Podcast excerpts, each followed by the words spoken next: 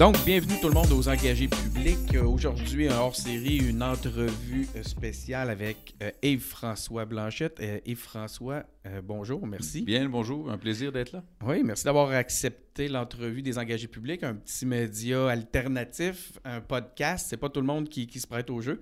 Donc, euh, vraiment, ça, ça mérite de... La première fois que quelqu'un a utilisé une radio, on a dû dire qu'il y avait un petit média bizarre, puis euh, c'est devenu le plus grand et le plus important des médias, donc j'imagine que votre canal est condamné au succès. On le pense aussi, pour vrai. Euh, C'est la raison pour laquelle on le fait. C'est surtout la raison pour laquelle on y met autant de cœur puis qu'on on- persiste malgré que euh, no- notre audience, malgré notre audience euh, commence à être euh, appréciable. Ça, c'est le fun. Je pourrais vous en reparler par la suite. OK, allons-y.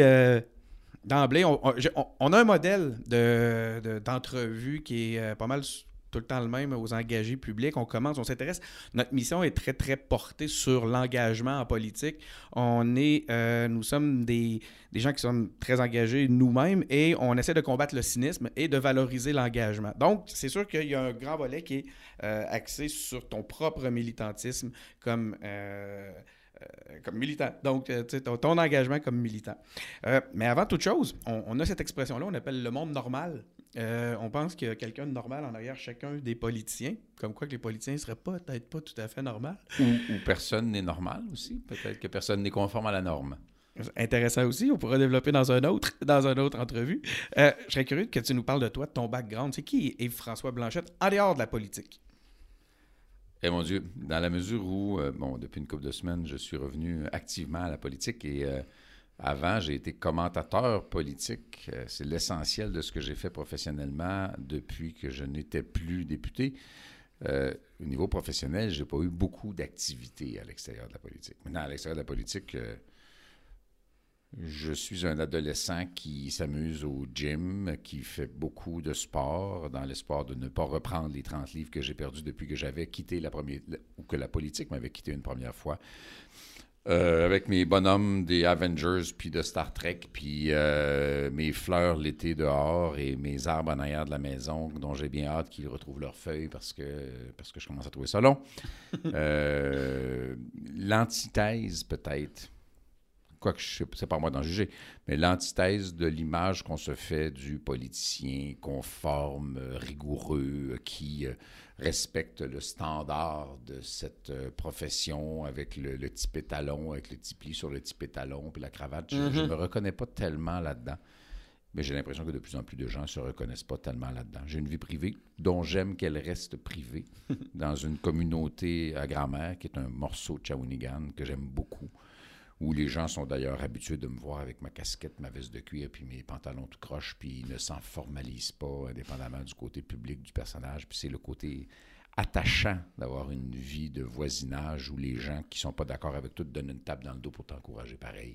Je pense que les. euh, c'est ce qu'on veut voir de plus en plus euh, des politiciens qui ne sont pas formatés, qui sont pas complètement transformés par la politique, puis qui sont capables de garder les pieds sur, sur non, C'est un terre. retour à quelque chose.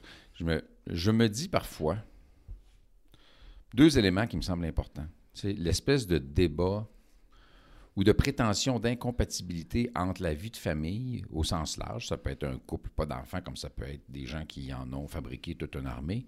Euh, c'est reconnu comme incompatible avec la politique et ça peut l'être. Moi, Mhm. j'ai perdu un bout de l'adolescence de mes enfants et, et j'essaie de rattraper ça aujourd'hui. Et je ne m'en veux pas en disant que j'aurais pas dû faire de politique. Je m'en veux en disant que j'ai accepté un modèle de façon de faire la politique qui est incorrect.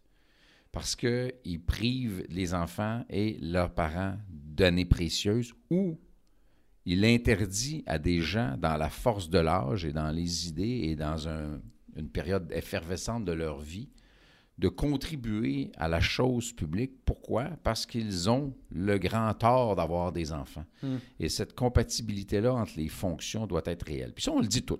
Ça, c'est une des nombreuses affaires. Ça, c'est comme le financement des partis politiques. On en parle tout le temps, puis on ne le fait jamais.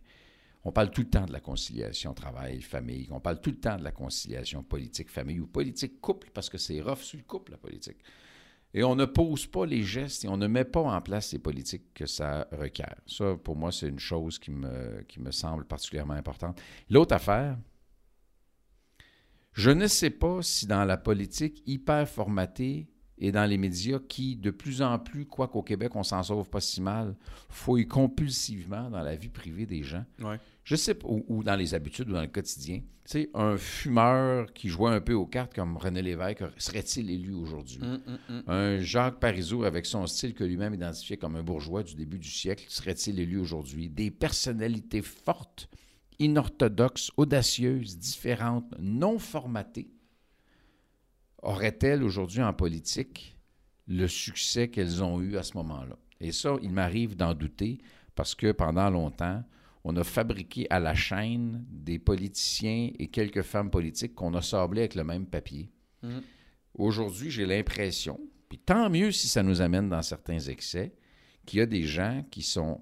D'abord, quand tu es élu, c'est parce que la population ou ce morceau-là de la population t'a choisi. Tu peux l'aimer ou pas là-dessus, là. Les gens ont voté pour quelqu'un et elle a forcément toute la légitimité d'une élue.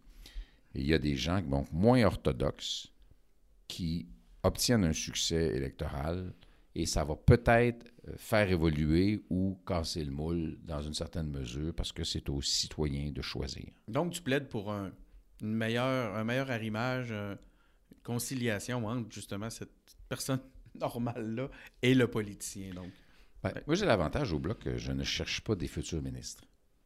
Fait que je peux casser aussi le moule de Hey, peut avoir un avocat ou un, bon, c'est- ou un Mhm. gestionnaire d'entreprise? Parce qu'on a l'impression que quelqu'un qui a eu beaucoup de succès pour canaliser l'argent vers ses propres poches va avoir beaucoup de succès pour canaliser l'argent vers les poches des électeurs. C'est drôle, je suis pas sûr. C'est drôle, je suis pas sûr. J'étais par contre le seul entrepreneur du cabinet de Mme Marois, mais j'étais une bébite d'entrepreneur de gauche, donc c'était pas nécessairement standard. Euh, mais j'ai la chance de solliciter des gens dont le seul travail est d'être une voix représentative de toute la diversité de la société québécoise. Puis là, par diversité, je ne parle pas seulement au sens ethno-culturel, parce que le mot a été kidnappé par un certain courant de pensée. Mais la diversité québécoise, c'est juste ici, dans la ville de Québec, il y a des gens de toute allégeance, de toute conviction, avec des préférences les uns pour la culture, les autres pour le sport, d'autres pour les jeux vidéo, puis certains pour l'équitation probablement, puis il doit en avoir une coupe pour la plongée sous-marine. Les passions des gens, c'est d'une diversité incroyable. Et la capacité des élus de porter cette diversité-là dans le Parlement fédéral, sans avoir à se poser des questions sur la gestion du pouvoir, parce que le Bloc québécois n'aspire pas à- au pouvoir, je trouve que c'est quelque chose d'extraordinaire et ça nous donne l'occasion de vais- travailler à diversifier. On aura l'occasion de parler euh, du bloc. On va, je vais poursuivre avec mes questions. Je suis curieux, relié plus axé sur, euh, sur toi. Je suis curieux de savoir c'est quoi qui t'a amené en politique. Euh, Peux-tu nous, nous parler de ton, de ton parcours de militant? Il y a un monsieur qui s'appelait, je jamais sûr, je pense que c'est Hervé, mais je suis pas sûr qu'il s'appelait Hervé, mais c'était Hervé Hamel, vendait les cartes de membres du Parti québécois la route 22 à Saint-Edmond-Grande-Tame, qui est devenue la route 122 plus tard. Et il fallait avoir 16 ans pour acheter une carte de membre du Parti québécois, mais moi, à 14 ans, je me la payais pareil, ou mon père me la payait, je suis pas sûr. Et, donc, j'étais membre. Et euh, me la payais parce que je travaillais dans une porcherie à ce moment-là. Oui, ouais, parce que je viens du milieu agricole. Euh, ben, non, je ne viens pas du milieu agricole, mais j'ai travaillé pour payer mes études dans le milieu agricole. Donc, j'étais membre bien avant l'âge, mais je n'étais pas dans une famille qui était activement militante. Juste, mon père était une grande gueule qui pointait du doigt en exprimant ses opinions et en tolérant assez peu d'autres opinions que le sien.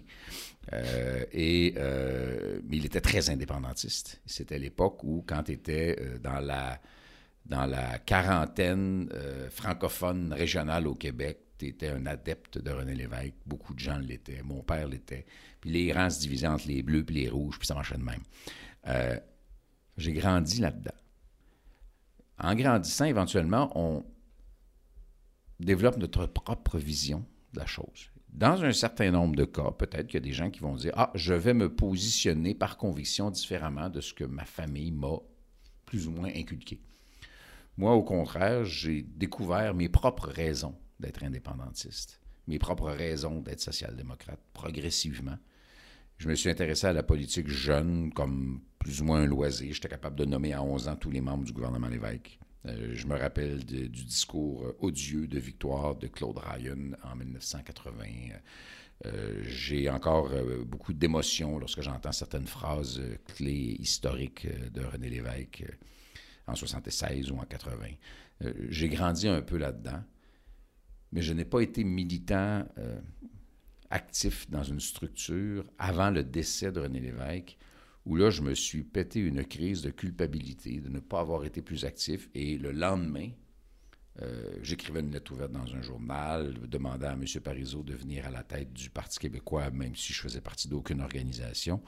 Euh, la lettre avait été publiée dans le Devoir d'ailleurs. Il avait même fait la caricature pour aller avec. J'ai appelé l'exécutif du Parti québécois de ma circonscription. Je pensais que c'était toutes des, des experts de l'organisation et que j'allais être euh, un, un, pioui à une lettre à côté d'eux autres. Finalement, euh, ils m'ont confié l'organisation d'un blitz de financement à la première réunion. On a atteint l'objectif de financement du comté. J'ai été vu, j'ai organisé une assemblée pour les jeunes pour M. Parizeau à l'époque parce qu'il est effectivement venu. Et euh, j'ai été engagé par la permanence nationale où j'ai été près de deux ans. Et après ça, j'ai bifurqué vers le milieu de la musique. Donc, c'est, c'est, comme ça les premiers contacts. Et c'est dans le milieu de la musique que Pascal Bérubé est venu me, me recruter ensuite. Euh, parce que Pascal ah lui-même était un fan d'Éric Lapointe, dont j'étais gérant. Ben oui, c'est vrai, il y a ça dans ton parcours aussi. Et euh, donc, Pascal venait d'un spectacle des fois, il m'avait contacté, mais par le fan club, ben, j'avais dit à Pascal, ben là, M. Bérubé, on peut s'appeler directement. Il m'a demandé si j'avais déjà pensé à la politique et il, avait injecté le virus. Et j'ai donc parlé à Éric à ce moment-là qui m'a dit euh, qu'il ne pouvait pas plus m'empêcher de faire de la politique que moi, je pouvais l'empêcher de chanter. Et mm-hmm. donc, je suis parti. On est toujours amis aujourd'hui. Euh, donc, c'est comme ça que je, suis retombé dans le bouillon politique. Le... J'ai vu que euh, tu étais diplômé en anthropologie, en histoire. Mm-hmm. Euh, on connaît l'adage, l'histoire forme des indépendantistes. Donc, c'est à travers tout ça, je pense que es, ça a été.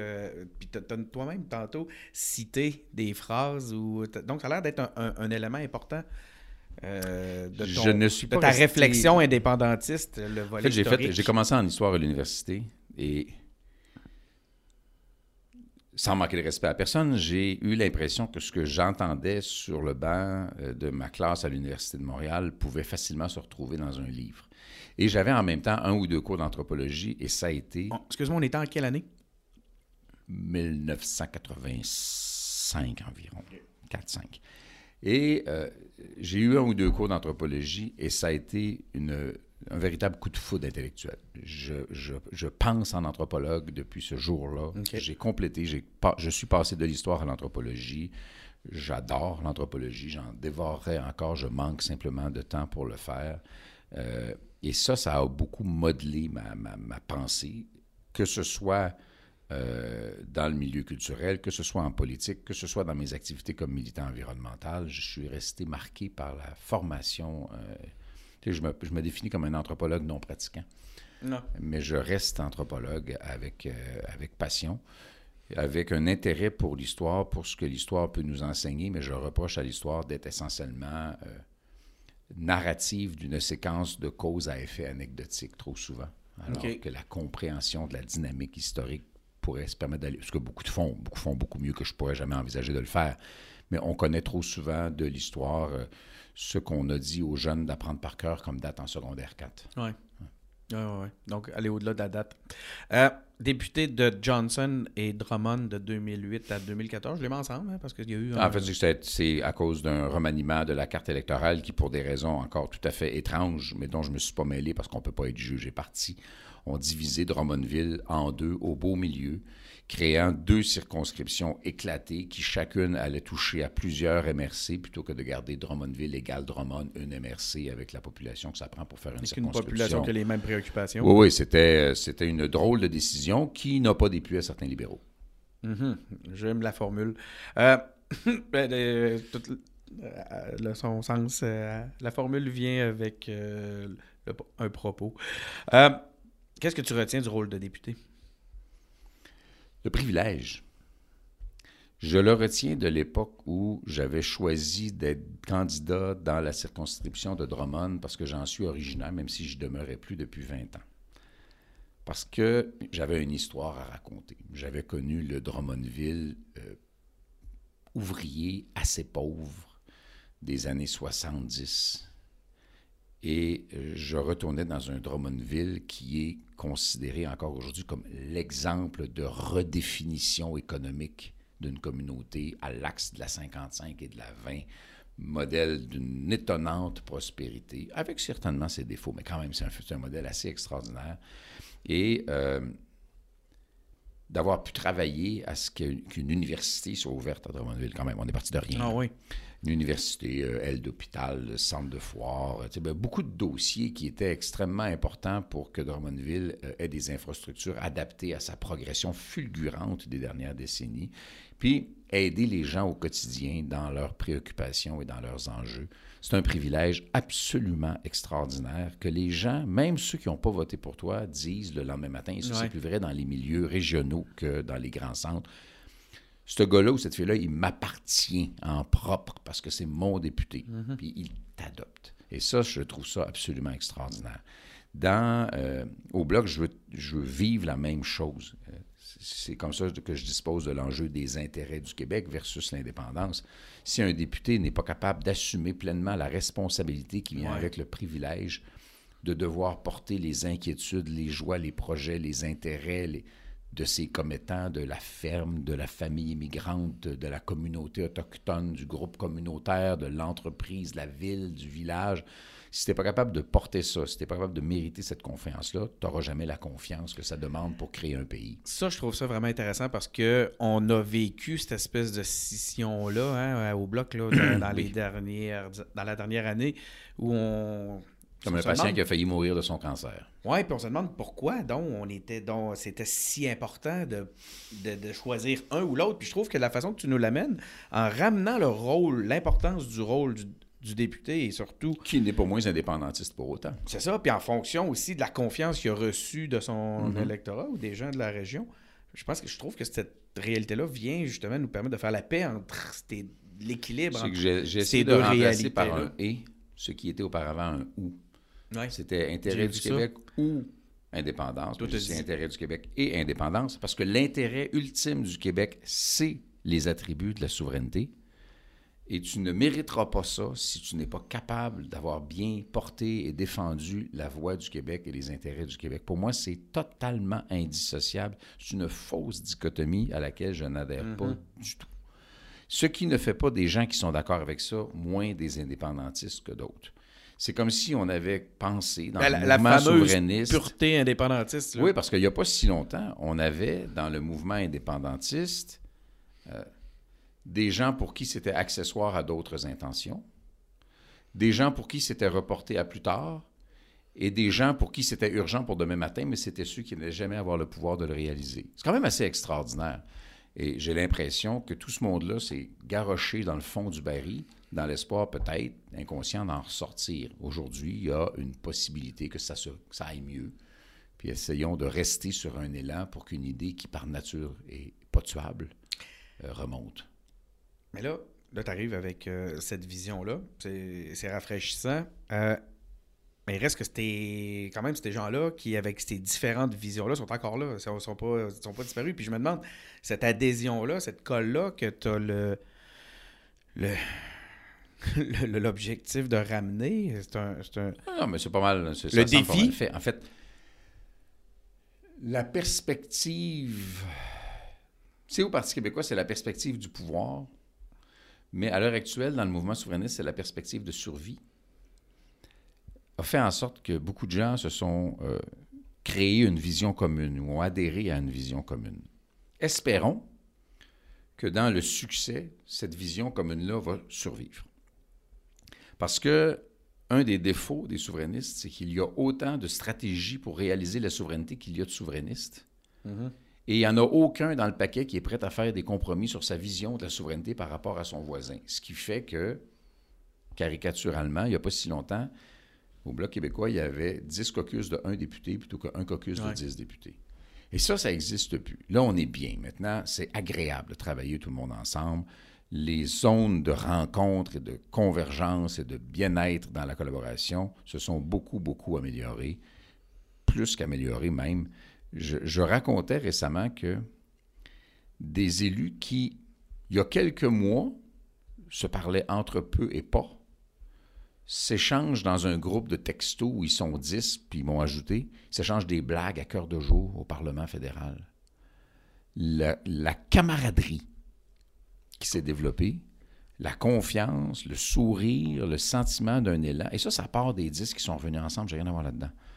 Euh, c'est ce moment-là, ce moment-là me semble un virage, pas juste du bloc, mais du mouvement. Donc, cette paix-là n'est pas nécessairement due, cette paix-là que l'on ressent maintenant, qui revient, n'est pas nécessairement due à ton arrivée. J'ai l'impression, tu sais, qu'est-ce qui a fait le bruit, le bâton ou le tambour? dans le mm-hmm. fond, on n'est pas capable de distinguer ça. Mm-hmm. Moi, j'allais peut-être m'intéresser à ça. Je me refusais d'entreprendre une réflexion formelle, j'allais peut-être m'intéresser au bloc. Pas parce que je décide que je suis la bonne personne et je déclare que j'ai la compétence, ça ne m'appartient pas. Euh, c'est à d'autres de décider ça. Mais évidemment, je n'allais pas m'y intéresser tant qu'il y avait quelqu'un qui était là et je n'ai jamais participé et ne participerai pas à une volonté de dégommer quelqu'un. Et assurément pas tant que les dix n'allaient pas avoir l'extraordinaire maturité qu'ils ont eue de revenir ensemble. Euh, ça, ça, c'était des conditions qui favorisaient une réflexion. Plus, après ça, bien sûr, le décès de M. Landry qui nous a joué dans les entrailles tout le monde et qui, ont, qui, a pu accélérer le processus. Il y a quelque chose de plus grand qui aurait émergé. Euh, on était quelques milliers de personnes dans la cathédrale pour les funérailles de Bernard Landry. Et, euh, et moi, je me disais, j'avais eu la chance, j'avais mes différends avec M. Landry, puis c'est sûr qu'on ne pense que du bien d'une personne qui n'est plus des nôtres, mais on a tous eu nos différends avec M. Landry à un moment ou un autre. Et la dernière fois que je l'avais rencontré, on s'était rabiboché. Et, ça m'a beaucoup ému de penser au fait que euh, un politicien que j'avais soutenu dès 1985 à la direction du, Parti québécois, euh, c'était ma, préférence, M. Landry, à l'époque, euh, que, que j'avais au moins refait ma paix avec M. Landry avant son départ. Euh, bon, peut-être que ça ajoutait à l'émotion du moment, mais ces, quelques milliers de personnes-là, lors des funérailles, il y avait évidemment une effervescence euh, très émotive et c'était à l'époque où il commençait à y avoir des rumeurs, donc tout le monde, le regard des gens ne me parlait que de la direction du Bloc québécois. Euh, tellement quand je suis quand je suis revenu chez moi, ma femme m'a dit j'aurais jamais dû te permettre d'aller là. Ah, Parce qu'elle sentait qu'il s'était passé quelque chose. Est-ce que ton. Euh, les aptitudes. Ben en fait, tu as dû arriver tantôt, j'ai beaucoup aimé l'expression euh, c'est qu'est-ce qui fait du bruit, le bâton ou le tambour, puis on est encore dans, je pense, dans cette euh, réalité-là. Mais je vais te parler de ton rôle de whip au Parti québécois. Est-ce que les, les aptitudes ou les latitudes qui t'amenaient là et les apprentissages que tu as fait vont devraient être des éléments qui vont t'aider justement dans, dans ton nouveau défi au bloc? Madame Marois, contrairement à la perception, on n'était pas des proches au sens où on n'allait jamais souper ensemble. Les seules fois où j'ai été longtemps seul à jaser avec euh, Mme Marois, c'est récemment, euh, lorsqu'elle a participé un peu à la réflexion. C'était pas le but de la rencontre, mais forcément, ça a détourné un peu vers ça. Euh, Mme Marois pensait, et son entourage pensait que je serais heureux d'être whip. Elle savait, elle avait vécu que j'étais extrêmement malheureux d'être whip. D'abord parce que avant de l'être, j'étais probablement le plus indiscipliné du caucus. Pas indiscipliné là, qui, qui, lance des petites billes de papier mâché au Parlement, mais indiscipliné dans le sens que j'allais un peu où je voulais, quand je voulais, puis quand je voulais pas, ben, euh, j'y allais pas. D'une part. D'autre part, je ne suis pas une personne d'autorité. Je disais ça récemment en entrevue, puis la personne m'a dit Tu me niaises. Je ne suis pas une personne d'autorité. Je n'ai pas le désir d'exercer une autorité sur d'autres autour. Je suis plus une personne de consensus. On fait le tour de la table, on écoute. Si on a un consensus, ça risque d'aller par là. Sinon, OK, il y a quelqu'un dont la job est tranchée. Mais je ne me considère pas comme une personne d'autorité. Fait que oui, je n'étais pas particulièrement heureux là-dedans. Euh, et j'ai l'aspiration, justement, euh, d'animer, parce que je pense qu'un chef, c'est un animateur avant toute chose, d'animer le Bloc québécois ou d'être le porte-parole du Bloc québécois en collaboration et en complicité. Là où ça devient difficile, c'est que dans notre système politique, tu es au centre d'une énorme toile. Puis là, tous les rayons de la toile convergent vers le chef. Puis, et c'est normal, pas parce qu'il est fin, mais parce que c'est sa job. Tout le monde veut lui parler. Et là, tu, tu veux parler à tout le monde, mais tu ne peux pas parler à tout le monde. Tu ne réussis pas à parler à tout le monde. Et là, il y a l'odieux de devoir euh, installer des intermédiaires entre soi-même et les gens auxquels on aurait envie de parler. Comment tu vas régler ça? Euh, j'ai la chance d'avoir des gens d'une qualité et d'une compétence exceptionnelle autour de moi. Euh, mais, cet apprentissage-là, il est continuel. mon, obstination à dire non, non, je vais conduire mon automobile moi-même, je vais aller à mes déplacements moi-même, je vais faire mes affaires moi-même, je vais faire mon épicerie moi-même. Puis, je n'ai pas envie de changer mon mode de vie normal. J'ai acheté des billets pour aller voir un show au Centre Bell euh, avec ma femme dans une couple de semaines. Puis je me suis dit juste après, ouais, t'as peu là, il va y avoir 23 000 personnes dans le Centre Bell. Puis ces 23 000, il va bien y en avoir une douzaine qui vont dire « tu le chef du bloc? » Puis il y en a peut-être 3 4 qui vont se le dire en anglais. Il y en a peut-être un qui va dire ah des choses pas fines. Puis je vais être seul avec ma femme là. Ça me dérange pas, là. je ne suis, suis, pas nerveux par nature. Là. Mais il y a d'inévitables adaptations dans la spontanéité qu'on a auxquelles il faut renoncer. Et ça, on m'avait hyper encadré quand j'étais ministre, puis je ne veux, je veux pas retourner dans cette... Ça Ça faisait un an que je fréquentais ma conjointe quand euh, j'ai cessé d'avoir un garde du corps qui conduisait ma voiture, puis je ne savais pas comment me rendre chez elle. Parce que je conduisais jamais, puis que c'est dans un coin de Shawinigan où c'est compliqué pour se rendre. Puis ça m'a frappé, puis j'ai vu que ça m'arrive, cette espèce de de maternage institutionnel, puis je, je, ne veux plus ça. je m'obstine à faire mes affaires moi-même. Écoute, tu, tu, parles de ta notoriété, euh, tu, dis que tu vas animer le, le, bloc, euh, tu m'amènes naturellement vers ta cette notoriété-là que tu as acquis, puis qui a toujours été plus grande grâce, entre autres, aux ex. Moi, j'ai une question. Je parle de l'émission, évidemment. Pour ceux qui ne savent pas, il y a une émission à, Radio-Canada qui s'appelle Les Ex, où tu as participé pendant quoi, un an? Deux ans et demi. Deux ans et demi. Deux ans et un petit peu plus. Euh, deux saisons, un peu plus. J'ai pas la télé, hein? Fait que, euh, moi, je suis un gars numérique. C'est correct. Euh, la moyenne d'âge de l'auditoire de l'émission est un petit peu plus élevée que la tienne. Ben, j'ai vu des capsules. Ouais. J'ai vu des capsules. Cela, dit, ça, je, trouve ça génial parce que. J'ai vu des capsules circuler. Avec Mathieu Traversy maintenant, hein? il y, a une dynamique euh, tu peux être un ex de quelque chose sans être en train de te bercer sur ta galerie. Mais là, vois-tu, tu m'amènes justement ma question, puis même avec Mathieu. Euh, qu'est-ce qui se passe? Pourquoi les politiciens nous semblent toujours plus compétents rendus à la télé? Puis là, on les regarde, puis on se dit, coudon, tout ce temps-là où tu étais au pouvoir, pourquoi tu pouvais pas nous le dire, ça? Pourquoi ça, c'était. On l'avait pas, ce point de vue-là? Pourquoi on avait l'impression de ne pas voir la vraie personne? Je pense que si tu vas voir un match de hockey, tu risques de voir Joe Bin qui va faire une mise en échec à Jack Bin. Puis là, ils vont peut-être être sur le bord de jeter les gants, puis après ça, ils vont aller prendre une bière ensemble. Quand j'étais jeune, on racontait ça des lutteurs de la lutte Grand Prix en noir et blanc, qu'après ça, ils allaient prendre une bière ensemble. Euh, tu es en train de nous dire que c'est stagé? non, je t'en dis, c'est des, c'est des êtres humains qui doivent jouer dans une équipe. Quand je vais voir un show, je veux que toute le band joue la même tune. Puis quand je vais voir une pièce de théâtre, je veux que tous les comédiens jouent la même pièce. Forcément, si je vois, si j'accorde ma confiance à une formation politique, je m'attends à ce qu'elle travaille en équipe de façon cohérente. Puis les différences de vue, c'est fait pour le caucus. Ce qui n'est pas établi comme position par le parti de façon consensuelle, ben dites ce que vous voulez, c'est correct. Mais quand on s'entend sur quelque chose, il faut s'en tenir à ça parce que sinon, quand tu reviens dans la chambre des joueurs qu'on appelle le caucus, les autres vont en sacrer une, à juste titre. Euh, moi, je pense que ça, c'est dans l'ordre des choses. Donc, tu fais un peu plus attention.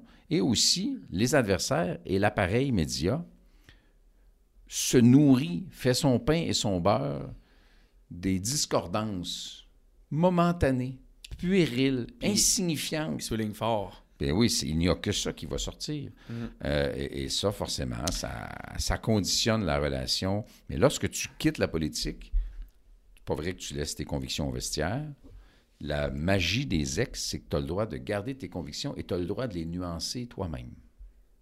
Et ça, j'ai beaucoup.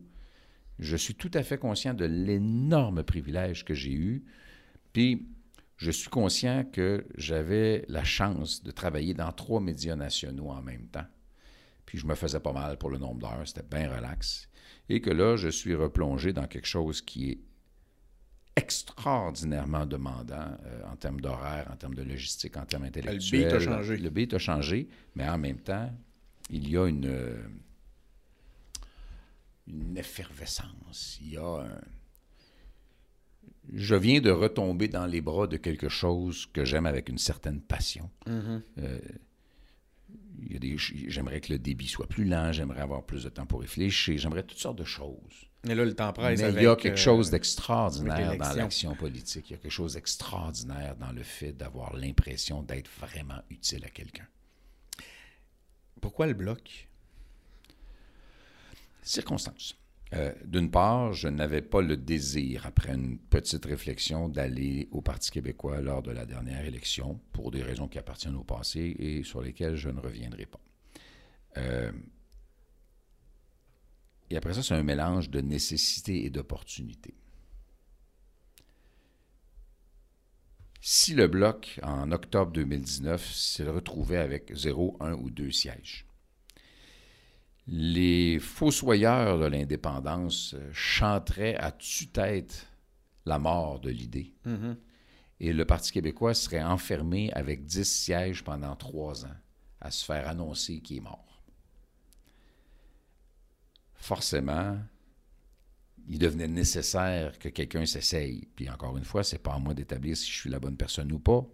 Mais il fallait que quelqu'un ou quelque chose soit essayé pour ramener le bloc comme force politique. Et je suis obligé d'admettre avec beaucoup d'humilité que ça se passe beaucoup, beaucoup mieux que je m'y attendais dans le meilleur des scénarios. Je me dis, on va faire des gains, on va progresser, on va. Mais il y a une espèce de consensus sur la pertinence d'un retour en force du Parti, pas du Parti québécois, du Bloc québécois, un peu partout, incluant dans les commentateurs politiques. Et ça, ça a nourri beaucoup. L'autre élément, c'est l'opportunité. Je suis un résident du 450 au sud de Montréal. J'ai voté pour la coalition Avenir Québec, probablement pour un député qui, il y a trois ou quatre ans, était lui-même membre d'un exécutif du Parti québécois indépendantiste. Là. Pour qui je vais voter en octobre? Je suis un adepte de nationalistes décomplexés à l'Assemblée nationale qui affrontent le gouvernement Trudeau, le multiculturalisme, la prétention et l'arrogance de cette euh, euh, vision héréditaire du Québec. Je ne peux pas voter pour Justin Trudeau. Le NPD n'apparaît plus comme une alternative viable. Les conservateurs n'ont jamais eu de racines dans cette région-là du Québec et on n'est pas encore ben, ben, ben, certain que les mamours ne sont pas juste du maquillage. Il y, a une, il y a- il y a une énorme place pour une offre politique dans toutes les régions du Québec qui, incidemment, ont été assez prospères pour la coalition Avenir Québec, même si à Québec, comme tel, le défi a l'air plus important. Tu m'amènes euh, à, à certaines de mes questions, puis je vais, J'ai vu ton plan, je fais exprès. je vais en profiter. Voilà, c'est le miroir derrière toi. Ah ouais. Euh, ben, je trouve ça étrange, effectivement. J'ai euh, tué euh, d'une façon assez. euh, Mais non, c'est le pur hasard. mais c'est ça, mais ça m'amène quand même vers une question sur. OK, au fédéral, je me demande vraiment qui vous comptez courtiser. Vous avez quand même un, un certain défi. Avec la, puis on va reparler tantôt de. On va, on va, on va reparler tantôt des allégeances euh, provinciales, mais au fédéral, euh, avec la faiblesse des conservateurs qui, se présentent, qui se présentent avec un chef, puis là, tu sais, aussi inspirant qu'une botte d'asperges que je, que je me suis écrit, et l'effondrement du NPD de l'autre bord. Là, vous vous retrouvez dans une position de grand écart pour aller faire des gains de cette, dans ce contexte-là. Comment tu vois ça? Sincèrement. là. Parce qu'il y a du Les potentiel bords. conservateurs essaient de venir faire des gains dans ce qui est, euh, excusez l'expression, le marché habituel du bloc. Le bloc n'essaie pas d'aller faire des gains dans le marché des conservateurs. S'il y a des gens qui sont nationalistes puis qui ont été tentés par les conservateurs, il y a des maudits de bonne chance qui se disent OK, je vais rendre l'original, je ne prendrai pas la pâle copie, à moins d'être de ceux qui aiment prendre leur tasse de pétrole au déjeuner. Euh, fait que j'ai pas l'impression qu'il y a de vraies racines conservatrices au Québec, pas plus pour euh, Andrew Scheer que pour Stephen Harper. Le principal avantage de M. Scheer, c'est qu'il a un lieutenant comme Alain Reyes qui, est un peu un ami, je le dis, mais qui est un politicien et un organisateur d'un extraordinaire talent, et que lui est, est obligé de faire le grand écart entre ce que son chef dit en anglais à Calgary puis en français à Saint-Hyacinthe. Euh, fait que pas, pour ça, c'est pas un enjeu. D'autre côté, je ne me réjouis pas du malheur du NPD. Bien sûr, ça libère des votes.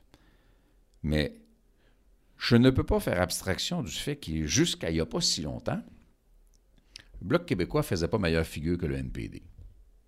je ne commencerai pas à rire des gens qui ont du trouble, parce qu'il n'y a pas si longtemps, c'était nous autres. Est-ce que l'offre politique du Bloc québécois est meilleure que celle du NPD? Sans l'ombre d'un doute, pour une raison bien simple, c'est que les gens du Bloc n'interviennent que dans le sens des intérêts du Québec. quand les syndicats basés à Toronto disent au NPD qu'ils sont mieux d'être contre le rapport d'impôt unique, c'est une preuve de c'est quoi le Canada. Lorsque euh, les chantiers maritimes d'Halifax puis de Vancouver réussissent à bloquer l'octroi de contrat à celui de Québec, qui à lui seul représente la moitié de la capacité de production du Canada, ça nous explique c'est quoi le Canada. Lorsqu'il y a 4 milliards de dollars du Québec qui va servir à développer et à exporter et à augmenter le prix du baril de pétrole de l'Alberta, qu'on va nous-mêmes racheter comme des nonos plus chers après, ça nous explique c'est quoi le Canada. Lorsque la gestion de l'offre, qui est si importante pour le Québec, va avoir mangé dans l'immédiat 8,4% de la marge des producteurs laitiers, enlève 8,4% du bénéfice ou du rendement ou du revenu de n'importe quelle entreprise. Ils vont exploser de colère. On a sacrifié ça progressivement pour protéger l'automobile en Ontario, qui nous a planté de plusieurs milliards en dettes qui rembourseront jamais, et dont une partie vient encore une fois des Québécois. C'est ça le Canada.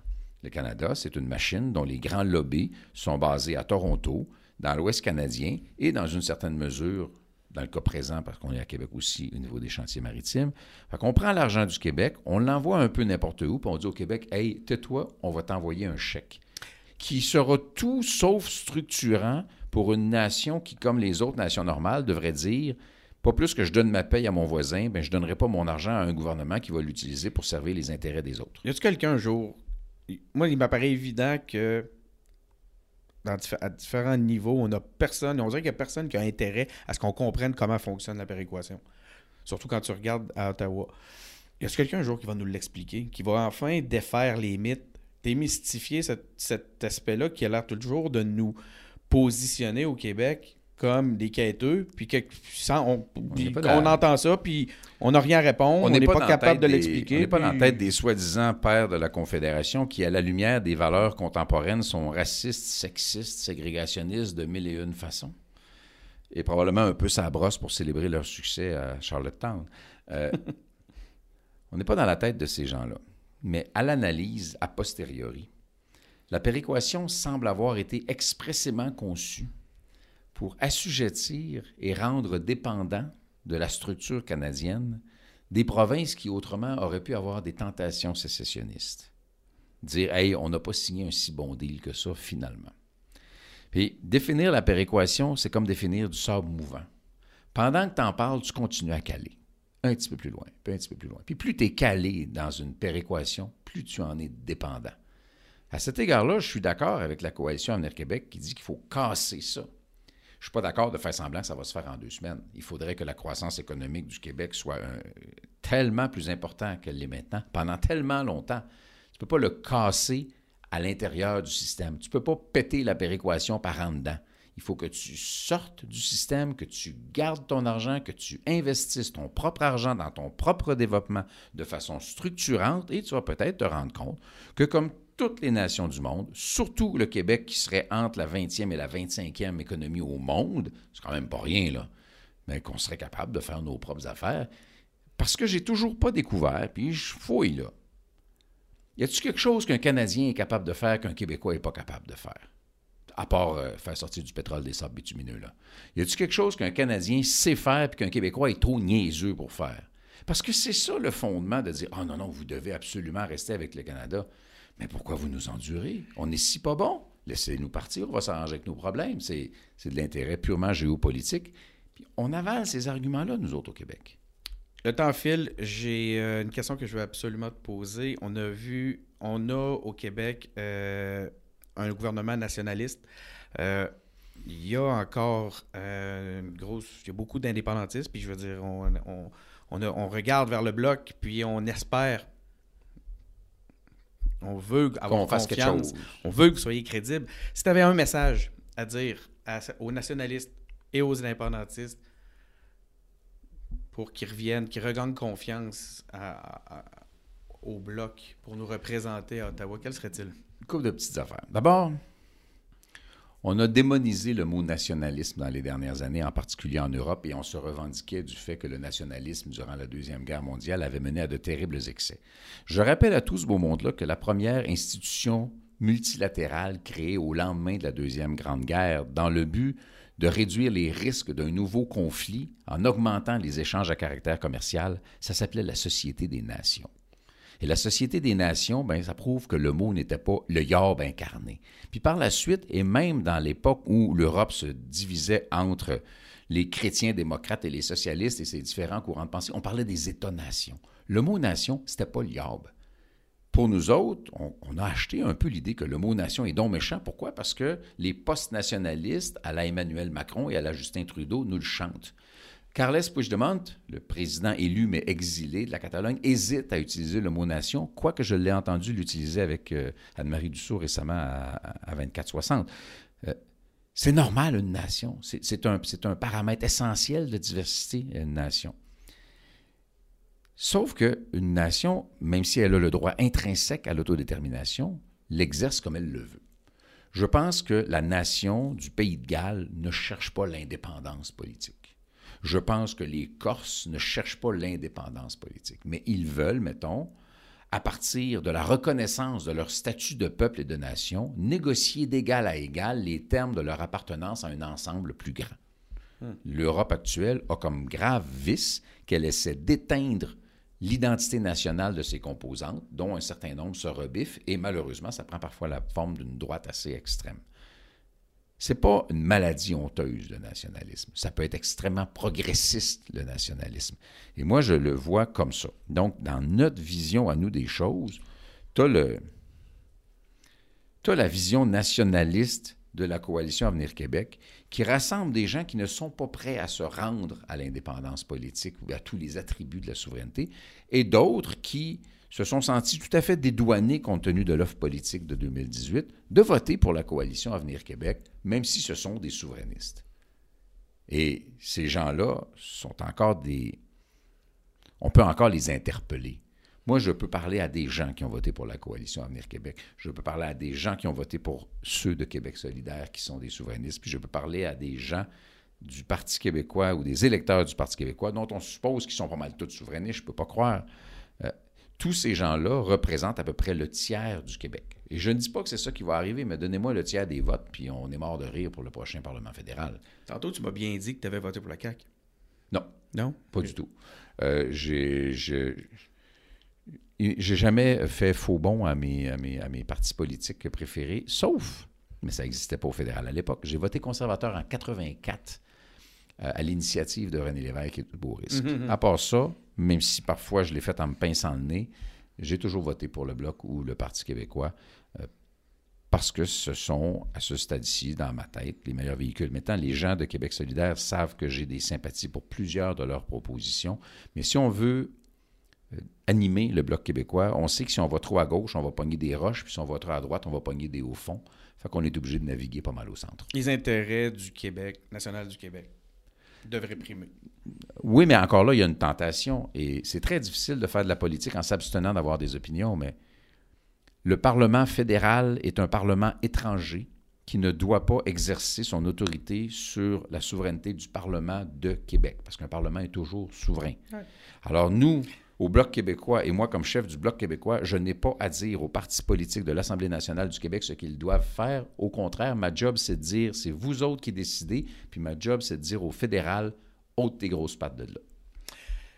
Donc, les engagés publics, c'est la valorisation de l'engagement. Je suis en train d'écouter le podcast actuellement, puis j'aime ce que j'entends. Euh, qu'est-ce que je fais pour m'inscrire, pour militer pour le bloc? J'ai fait ben, une erreur qui n'est pas une erreur dans les dernières semaines parce que les gens m'écrivent beaucoup par message privé dans les réseaux sociaux parce que j'essaie de répondre à tout le monde, mais là, je ne fournis pas. Là. C'est, c'est vraiment quelque chose. C'est le fun parce que tu parles en direct au vrai monde. C'est, c'est fascinant. C'est juste intenable, mais c'est fascinant bloc.org, donc bloc.org sur Internet, vous allez pouvoir devenir membre, vous allez pouvoir donner, vous allez pouvoir identifier votre désir de militer. Si vous voulez militer, ceux-là, par contre, on m'a dit, continuez à m'écrire directement. Je suis telle personne, je suis dans telle circonscription, j'aimerais ça donner un coup de main. Pas de l'argent à être membre, ça se fait par Internet, là. Moi, je les prends tous ceux-là. Là. Donc, c'est Parce que je veux. On a- euh, on ah, c'est facile sur? Messenger. euh, Ils t'écrivent, par- ils te trouvent sur Facebook. Oh, oui, Et ils t'écrivent. oh, oui, ça, ça, c'est très facile. Il n'y a pas grand monde, il y a pas grand monde qui n'a pas réussi à date. Mais juste ceux qui veulent vraiment. Sans, je voulais faire le tri, là. Et vous voulez vraiment vous engager, donner un coup de main. Ça va me faire plaisir de vous répondre personnellement. C'est de l'ouvrage. Les heures auxquelles je réponds n'ont pas de bon sens des fois. Mais euh, si j'envoie trois personnes dans une circonscription, là, je me dis, wow. Ah oui, c'est trois ça. personnes que qui, en plus, n'étaient pas militants ou militantes auparavant, puis qui aujourd'hui le sont. On est en train de renouveler le mouvement. C'est une des plus belles affaires qu'on peut faire. Puis à ce moment-là, ils vont être redirigés dans l'exécutif de leur région. Puis C'est pas long que quelqu'un qui va les appeler. Un peu comme tu nous expliquais tantôt quand toi, tu t'es lancé. Oui, mais c'est ça. À un moment donné, y, il y a des gens qui m'ont écrit, qui m'ont dit Je n'ai jamais milité, je n'ai jamais été membre d'un parti politique, puis là, j'y vais, ça me tente. Euh, c'est le plus beau compliment qu'on peut pas faire à quelqu'un en Vraiment, ça. vraiment. Clairement. cette capacité-là d'inspirer au point que les gens passent à Ah, l'action. j'ai pas, j'ai pas de Bravo. quoi remplir le Titanic, là, mais je dire, Attendons, j'ai pas envie qu'il coule. Euh, Il y en a eu un certain nombre et, et chacune de ces personnes-là a une valeur inestimable. Le- je lisais que la, la- la campagne euh, de financement allait bien aussi. Donc, euh, on, La on campagne à de ça financement l'appel aux euh, dons. euh, a, a- a eu en décembre, parce que là, on est en février, j'ai pas les chiffres de janvier, mais a eu en décembre son meilleur mois depuis des années et des années. Euh, et, et- et- et je souhaite que ça demeure parce que j'ai pas envie qu'on commence la prochaine campagne électorale avec des moyens moins importants que les autres formations politiques canadiennes. Merci beaucoup, Yves-François. C'est euh, le temps qu'on avait. Puis, euh, je te remercie. Tu as été généreux, justement, de ton temps. Tu nous- on- on- on- ça fait un bon bout qu'on jase. J'ai rien d'autre à dire, je pense, en terminant que. Ben, ça a été bien le fun. Moi, j'aime ça, ça, ça me permet de penser tout haut.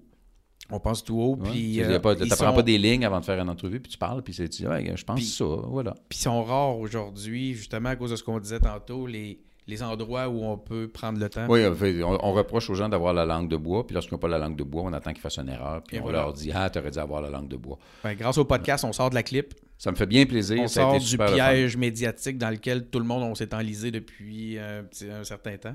Euh, puis encore une fois, ben, merci de t'être prêté au jeu avec nous. Un grand plaisir.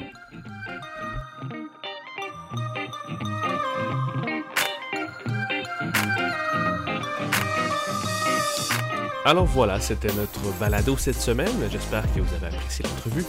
Comme on vous dit à chaque fois, engagez-vous, impliquez-vous. Recommencer à se réengager. Abonnez-vous à notre balado sur Apple Podcasts, Google Podcasts et SoundCloud. Suivez-nous sur nos pages Facebook et Twitter. Et visitez notre tout nouveau site web à engagépublic.com. À la semaine prochaine.